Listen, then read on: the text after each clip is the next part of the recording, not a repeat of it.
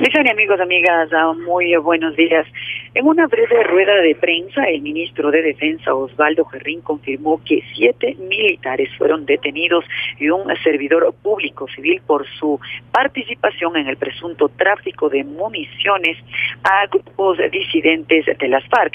Descartó de que se haya entregado armas. Por otro lado, anunció que al interior de las Fuerzas Armadas se realizará un proceso de depuración para sacar a los malos elementos de esta institución. Depuración entendemos como eliminar los elementos dentro de la institución indeseables para el cumplimiento de las misiones de seguridad y de defensa nacional, tienen que ser separados de la institución.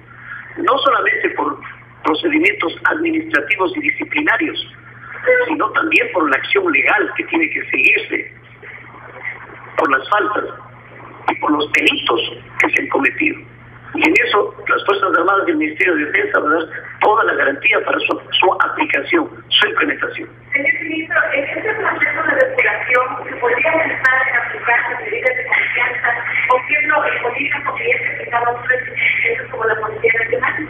Nosotros confiamos en los reglamentos de disciplina, régimen interno y las leyes militares.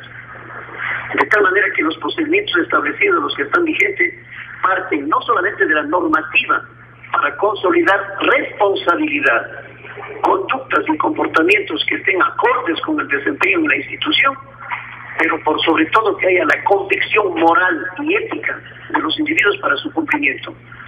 Yo no tengo fe en las medidas y en los mecanismos externos, yo tengo más fe en el interior de los individuos, en su formación, en sus valores, en su conciencia, en su ética, y eso se llama formación militar.